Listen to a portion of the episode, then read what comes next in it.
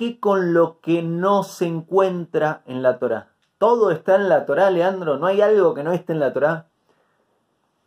Hay cosas que no están en la Torá, es cierto. Por ejemplo, no encuentro en la Torá el manual de instrucciones de cómo utilizar mi nueva computadora o cómo cocinar una buena pizza vegana. Eso no lo encuentro en la Torah. Sin embargo, la Torah, además de darme el manual de instrucciones de todo lo que es importante en la vida, me dice cómo comportarme ante aquello que no incluye.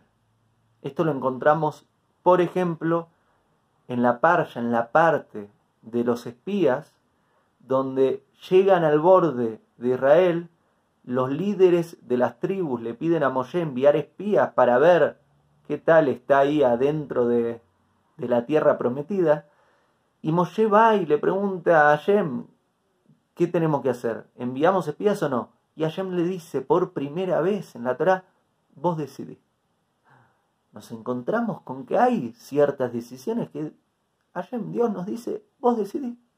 Ahora bien, Luego, por los acontecimientos que suceden en esa parya, descubrimos que el vos decidí no quiere decir vos haces lo que quiera y no hay consecuencias, sino que quiere decir vos decidí, pero sabés que lo que vos haces tiene consecuencias. Y si tomás una decisión que, que vayas o no vayas, que hagas o no hagas, no hay un problema pero el que lo hagas después, al hacerlo, puedas hacer algo que está mal o bien, vas a tener las repercusiones por eso que está mal o bien.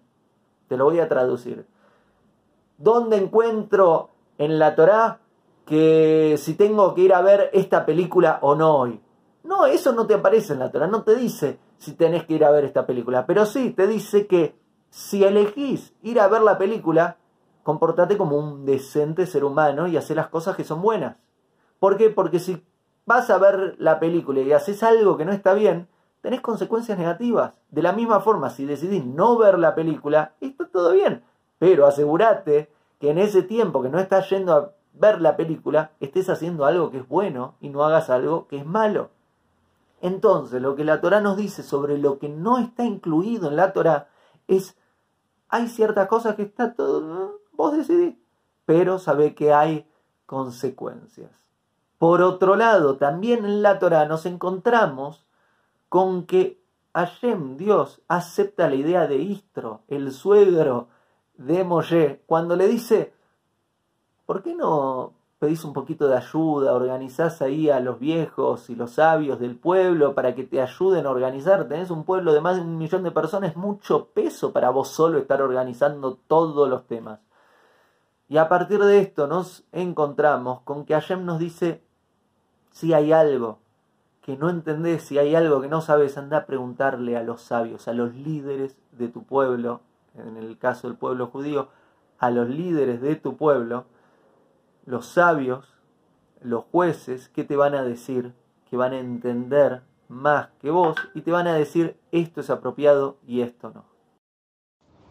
Mis estimados, el audio que acaban de escuchar es una pequeña parte extraída de la clase completa, el podcast completo llamado ¿Qué es la Torah? Lo pueden buscar aquí en su canal, en Spotify, en iTunes, en YouTube y más. Hasta pronto.